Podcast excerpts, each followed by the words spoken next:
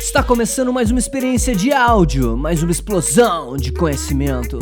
O Podcast Empreendedor é um podcast de entrevista que vai te dar uma injeção extra de motivação.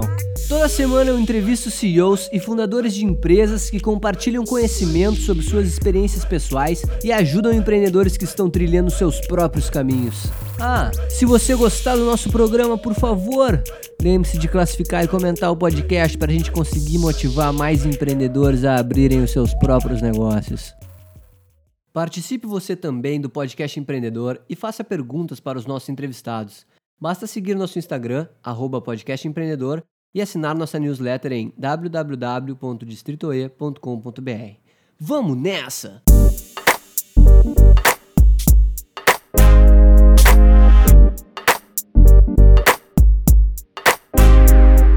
Fala empreendedor! Fala empreendedora! Seja muito bem-vindo a mais um podcast empreendedor. Hoje eu estou com essa voz sexy aqui para falar com o meu parceiro Henrique, que, é o nosso convidado de hoje.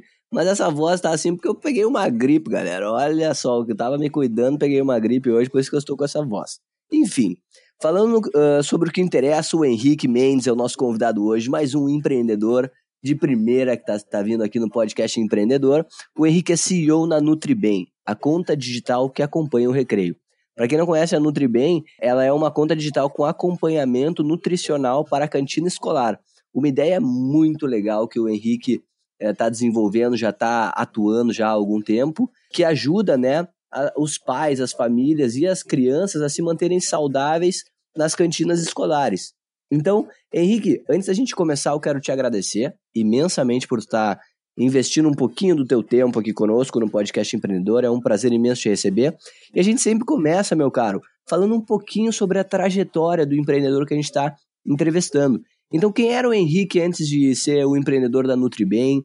Uh, o que você fazia e o que, que levou você a empreender? Isso é uma coisa que as pessoas gostam muito de saber. Qual foi, assim, aquele momento que você percebeu que a Nutribem poderia resolver o problema de muita gente. Seja muito bem-vindo. Eduardo, obrigado por me chamar para esse bate-papo. Eu sou empreendedor como uma segunda carreira, né? Eu já tenho 48 anos de idade. A minha primeira carreira foi eu, eu fui me formei em engenharia aqui na Federal do Rio. Fui trainee da Brahma na época, que depois virou Ambev. Fiquei 16 anos lá, sendo os últimos sete anos fora do Brasil em países onde a gente construiu fábrica e lançou cerveja do zero, né? Então, assim, e aí foi um pouco do, do, do, da sementinha do empreendedorismo que, que a própria Ambev terminou, terminou plantando lá em mim. Quando é que você percebeu que nas cantinas escolares existia ali um, um nicho de negócio, um mercado que você podia explorar? Bom, lá por volta de 2011, eu terminei voltando a morar no Rio. Estava meio cansado do mundo corporativo, busquei um período sabático e comecei a investir em startups. Então, eu fui, eu fui durante um curto período investidor anjo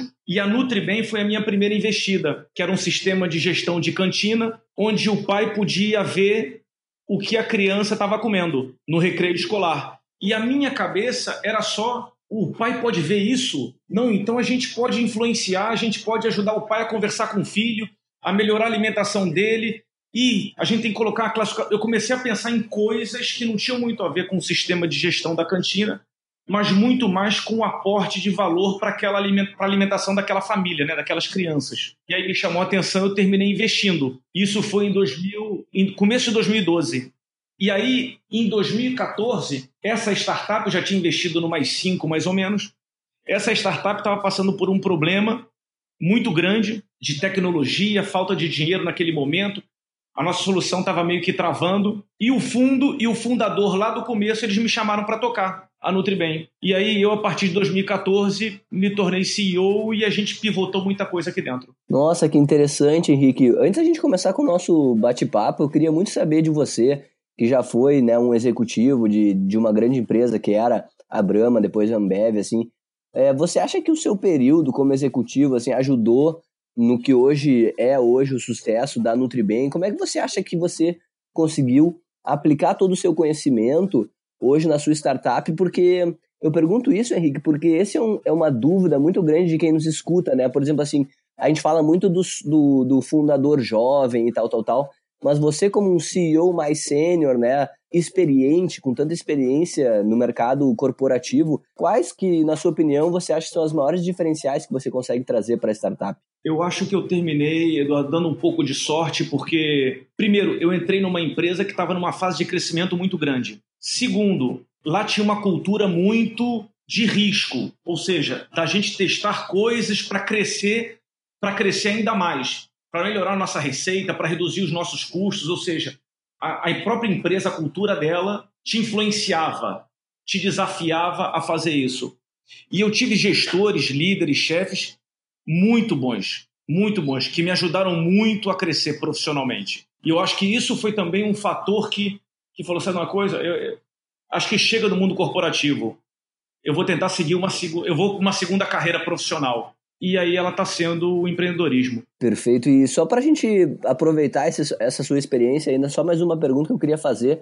Como é que você enxerga, Henrique, para uma pessoa que veio do mercado corporativo, as diferenças em estar tá trabalhando numa startup que ela é extremamente mais rápida, mais volátil, mais uh, que necessita mais agilidade, para trabalhar numa grande corporação? Assim, você enxerga isso na prática, no dia a dia, nessa necessidade? Até você você mesmo falou, né, que vocês pivotaram lá no início. Como é que é essa mobilidade de empresa, assim, falando a, nível empresa?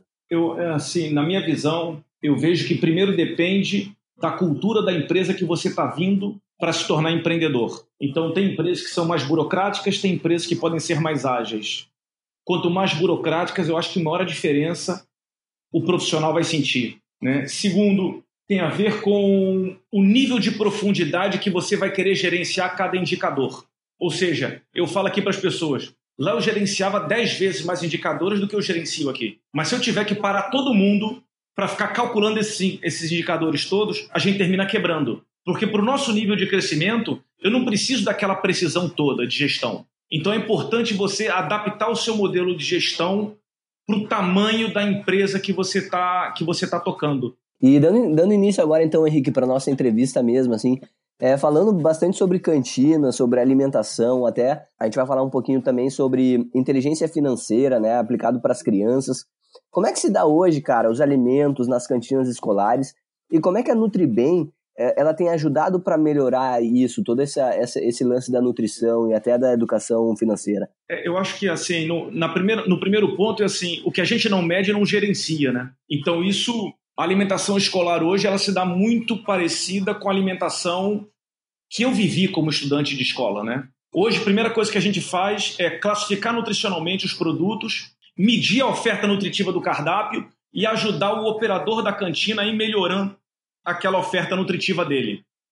Então, quando a gente entra, em média, os cardápios têm de 8 a 10% de produtos nutritivos e os nossos clientes atualmente estão em 36% de produtos nutritivos. Uau! A gente tem um site hoje aberto para eles com mais de 5 mil produtos já avaliados nutricionalmente, para eles escolherem que tipo de produtos eles podem estar colocando na cantina. Né? A, segunda, a segunda coisa é como é que a gente dá a transparência disso tudo para os pais, para que eles se sintam mais seguros financeira e nutricionalmente. Porque no final, o dinheiro do recreio, da cantina escolar, é o primeiro dinheiro na vida de uma criança, onde ela faz as primeiras escolhas sem supervisão adulta. É por isso que, que os pais se sentem tão inseguros. Eles dão 20 reais para a criança, ele não sabe se a criança vai gastar tudo num dia, ele não sabe que tipo de produto vai estar tá comendo, ele nem sabe se o cardápio da cantina é só trash ou não. Né? Eu brinco, eu tenho dois filhos, eu tenho um de 12 e um de 7. Se eu der 30 reais para o meu filho, por exemplo, ele vai chegar no recreio, vai bater com as duas mãos no peito e falar assim: galera, hoje é por minha conta. Se sente rico 7 anos de idade com 30 reais. Essa é a grande verdade, né? Perfeito. Então a gente vai conversando também e vai educando os pais para eles irem conversando com as crianças. Olha, não é, não, não é legal gastar tudo num dia só, vai economizando, esses 30 reais é para a semana inteira. E a gente coloca funcionalidades para os pais mais inseguros se sentirem ainda mais seguros. Por exemplo, nós temos pais que colocam 100 reais na plataforma, na conta da criança, mas limitam o gasto diário em 12 reais. Então é uma maneira que a mãe se sente segura. Então a gente trabalha tanto educação como funcionalidades. E surge a dúvida agora, Henrique, como é que se dá essa discussão assim entre pais e filhos com relação ao dinheiro? Como é que vocês conseguem instruir os pais a, a, principalmente ensinando eles a como se, como se relacionar melhor com o dinheiro? Primeiro, assim, a vida, a vida de todo mundo está cada vez mais corrida, né? A maioria dos, alunos, dos alunos hoje, eles têm os dois pais trabalhando, ou seja, eles saem de casa cedo, voltam de casa tarde. Então, a informação, ela precisa estar tá, para eles de uma maneira bem resumida e bem objetiva, para aportar valor para eles. Então, nós, nós hoje temos, é, além do nosso app, nós temos dois pontos de contato com eles, que um é que a gente manda o um resumo da classificação nutricional dos produtos consumidos pela criança da semana e também uma vez por semana a gente ou manda um tópico de educação financeira ou um tópico de educação nutricional. Então, por exemplo, a criança, ela hoje ela pode consumir através de um cartão e senha ou de um login e senha. A gente explica para as mães a importância daquela criança de 6, 7 anos de idade de manter aquela senha dela confidencial, para que um outro aluno não use a conta dele e compre lanche com o dinheiro dele. Então a gente vai explicando também, vai incentivando aos pais a estarem conversando com as crianças, né, com seus filhos. E falando agora um pouquinho sobre nutrição, assim, como é que vocês conseguem trabalhar a conscientização dos cardápios saudáveis nas cantinas? escolares, assim, porque eu vi você falando que antes, né, as cantinas normalmente elas, tinham seus produtos e vocês hoje têm uma plataforma que dispõe de diversos produtos que as, que as cantinas podem usufruir e já tem ali os valores energéticos e nutricionais. Mas como trabalhar essa conscientização uh, por parte dos educadores em sintonia também com o estilo de vida das famílias? É, eu acho que o primeiro ponto de, de incentivo para a cantina escolar é que a receita dele no longo prazo vai crescer. Por que isso? Assim, os pais, eles são mais permissivos nos ambientes que eles confiam mais. Assim funciona. Então, se eu não confio na cantina escolar, eu prefiro que meu filho leve lanche de casa. Nós fizemos uma pesquisa há três anos atrás, com mais de mil mães respondendo, e uma delas chamou atenção porque ela virou e falou o seguinte: ela manda biscoito recheado, industrializado para o filho dela comer no recreio uma quantidade pequena, mas manda. Aí a nossa nutricionista conversando com ela, falando: não, mas é, esse não é um produto saudável, não é um produto bom para ele estar tá se alimentando. E ela falou assim: besteira por besteira, eu prefiro a que eu conheço. Olha só. Então, ela já assume que do outro lado só tem besteira. Então a gente precisa dar transparência para ela do cardápio e do que está sendo feito para melhorar aquele cardápio. Porque senão ela não vai aumentar a confiança dela naquele ambiente alimentar. Então o primeiro passo é eu preciso abrir o que está acontecendo lá para a mãe, ser muito transparente. E segundo, mostrar para ela que lá também tem produtos mais nutritivos e o cardápio vem melhorando ao longo do tempo. Eu gostei muito desse ponto que você trouxe, da, dessa observação dessa mãe. E até eu queria saber hoje, assim, quando vocês entram nas cantinas escolares, o que, que falta nessas cantinas, assim, qual é a proposta oferecida por elas, para os pais? Eles eles estão preocupados com esse valor nutricional ou é uma informação nova que vocês estão tentando desenvolver dentro do mercado? Eu acho que há uma preocupação sim, mas eles não encontraram a forma de dar transparência. Então, como as mães tratam a cantina como trash day, em média, a maior receita deles vem de besteira. Então, eles ficam com receita de substituir a besteira por produto mais nutritivo. Então, o que a gente mostra para eles? A gente fala: olha, primeiro, a gente precisa substituir por alguns produtos mais nutritivos que já têm melhor giro em outras cantinas escolares. E segundo, é muito importante, é muito importante o preço que você vai praticar. Porque o adulto, quando quer comer uma alimentação mais nutritiva, mais saudável, o que, que ele faz? Ele está disposto a aumentar 30%, 40% o ticket que ele vai gastar. Na cantina escolar, a criança, no começo, vai continuar ganhando aqueles 30 reais para comer por semana. Então, se você bota um produto mais nutritivo, mas muito mais caro, a criança vai ter uma primeira rejeição para compra. Principalmente se ela estiver gerenciando o próprio dinheiro, né, Henrique?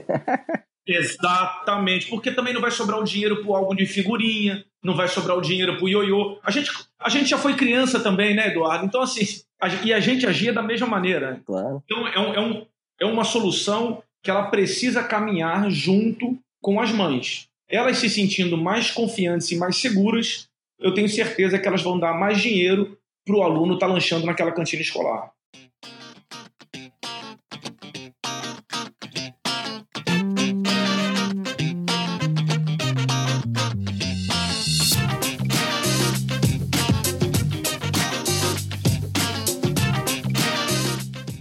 E o Pergunta Empreendedor de hoje é uma pergunta bem legal aqui, eu acho que deve ser de uma mãe preocupada.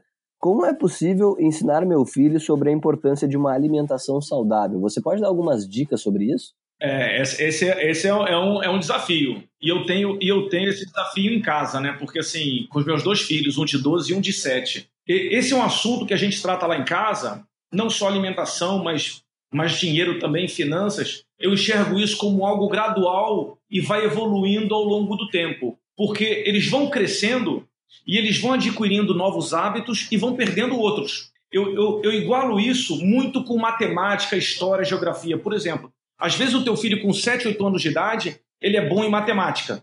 Mas com 10, 11, 12, ele já não é mais tão bom, ele virou médio. Ou seja, o desafio da educação é um pouco dessa conversa constante ao longo do tempo, porque os desafios vão mudando. E vão mudando para as crianças também. Então é um trabalho árduo, mas é muito gratificante, é muito legal. E até acho que você tocou num ponto, Henrique, que eu acho que deve ser muito interessante se a gente parar para pensar né, nas pesquisas também. Com certeza elas devem confirmar isso que eu vou dizer, mas eu tenho certeza que, que uma boa alimentação com certeza vai levar a índices melhores no colégio, a retenção do aprendizado mais alto. Então a importância disso que a gente está falando é muito alta, né? Tá claro, a mais disposição, ao humor, ao humor da criança também. Então, assim, a gente considera aqui alimentação, alimentação muito importante, mas essa coisa de adquirir hábitos novos e perder outros, veja, veja os adultos, nós adultos. Quando a gente está mais triste por alguma coisa, a gente tem uma tendência a comer algo mais trash, né, Eduardo? Exatamente. Então, a gente mesmo, às vezes, sai um pouco, sai um pouco do, do caminho por, por um humor nosso, alguma coisa que nos aconteceu, e aí depois tenta voltar ao nosso, ao nosso caminho normal, né, de uma comida mais, mais saudável. Com as crianças acontece a mesma coisa. Então é muito importante uma conversa frequente e entender que os desafios vão crescendo ao longo do crescimento das crianças, né, deles. E você entende, Henrique, que o fato de você ter filhos que provavelmente utilizam, né, do seu, da sua solução, uh, motiva você a, a e, e, e, também principalmente traz resultados positivos para dentro da sua casa, assim, motiva você a continuar o seu trabalho? Muito, muito, muito. E eu acho que no final é, quando o empreendedor ele termina, ele termina conseguindo fazer um produto para ele mesmo usar, eu acho que é muito mais recompensador. Fantástico, meu velho. A gente está agora entrando assim numa parte mais motivacional, que eu queria saber da tua opinião, assim, quais são as dicas que você tem para dar, Henrique, para os empreendedores que, que estão nos escutando, que assim como você querem ser CEO de uma startup e, mas ainda estão no início das suas trajetórias. O que você tem para dizer para essas pessoas? Eu vou pegar o gancho na, na, na, palavra que você usou na pergunta, Eduardo, que é motivacional, né? Uhum. Motivação vem de dentro. Se o empreendedor quer fazer algo inovador, mais disruptivo, você não tem que buscar a aprovação da média das pessoas no seu entorno. Porque senão não seria inovador, todo mundo já tinha meio que imaginado. Quando você vai levantar um round de investimento, você vai conversar com 20 fundos. 19 vão te falar não. Então, a motivação, ela vem de dentro, ela não pode vir do seu entorno. Acho que essa é a primeira coisa para você conseguir ser empreendedor. Fantástico. Até você falou ali, Henrique, sobre captação de investimento, né? Vocês já estão agora na terceira captação, né? Como é que foi esse processo para vocês, cara? Conta pra gente. Doloroso. sempre. Sempre. Sempre. Não é fácil. No nosso país, na situação que estava o nosso país, era mais difícil ainda mas não adianta. Empreendedor é um pouco isso, né? E, e passar essa confiança para a equipe, para a equipe também não duvidar e a equipe conseguir entregar seus desafios próprios. Porque senão, daqui a pouco, para a startup inteira, para todo mundo ficar pensando num round de investimento. Não, não existe isso. Tem que ter uma convicção muito grande e também escutar alguns feedbacks, né? Porque isso vai te ajudando, vai te ajudando a, a moldar melhor não só o teu produto, mas também como você vai captar esse round de investimento, né? E quais foram os motivos, Henrique, na sua opinião, que você diria que facilitaram para o fato de vocês terem conseguido investimentos, captar investimentos? Eu acho que a gente está num mercado que ele é, ele é muito virgem ainda. 95% das escolas particulares trabalham basicamente com dinheiro em espécie para compra de lanche. Ou seja, a gente hoje já é o maior player desse segmento e é o que cresce mais rápido e num mercado que é o primeiro dinheiro da vida de uma criança. Então isso pode ser a base para muitos outros serviços lá na frente. Então eu acho que esse tipo de, de argumento é um argumento que faz que faz o investidor do outro lado da mesa pelo menos parar para te escutar um pouquinho mais. E acho que isso é importante você ter na tua startup, que de maneira rápida você consiga buscar a atenção do fundo do outro lado, mesmo sabendo que dos 25, 30 que você vai falar, você vai escutar 29 nãos, mas você precisa de um único sim, né? Então, e só até aproveitando esse gancho, assim, que você fala, do, do, do, você já falou várias vezes isso, do, do dinheiro na cantina ser o primeiro administração financeira da criança, assim. Como é que você tem, assim, na, talvez nas pesquisas de vocês, vocês fizeram bastante isso, mas como se dava essa gestão financeira da criança? Ela, ela, ela queimava tudo? Como é que funcionava isso, assim? E até para curiosidade minha, né? Porque eu não tenho filho agora, mas provavelmente eu vou ter. Como é que os pais devem fazer essa gestão financeira com os filhos, assim, para aquelas pessoas que ainda não têm a Nutribem como uma solução implementada nas suas escolas? Como é que elas devem ajudar suas crianças para que elas tenham uma melhor gestão financeira do dinheiro? Sobre o aspecto financeiro, ou os pais davam um valor X por semana, por exemplo, 20 reais, acabou, acabou, só te dou na segunda que vem.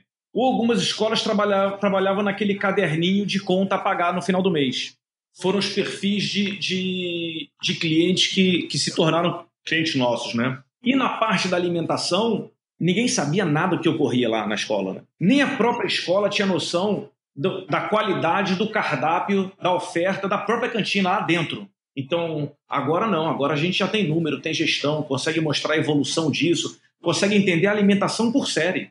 Fantástico, Henrique. Cara, eh, além da aula que você está nos dando aqui, até de inovação e de implementação de um produto que é extremamente impactante na vida de quem tem filho, assim, uh, faz um merchan pra galera, cara. Onde é que o pessoal consegue te encontrar? Diz as redes sociais da própria Nutribem. Quem tiver interessado, entrar em contato com vocês também, que tiver uma cantina para implementar a sua solução. Faz o xabá aí, o mic, o mic é teu. Bom, pode entrar em contato com a gente no, no, no Facebook, no Escolha Nutribem, no Insta também, Escolha Nutribem, Nutribem também está no LinkedIn. Se quiser falar comigo diretamente, Henrique Mendes, Nutribem, dá um search lá no LinkedIn que vai me achar. É isso aí, galera. A gente recebeu hoje o Henrique Mendes Júnior, CEO da Nutribem. Se você gostou desse programa, achou que ele é interessante, a gente pede sempre que você classifique o podcast empreendedor e comente, dê o seu, a sua sugestão aí para a gente estar tá sempre melhorando.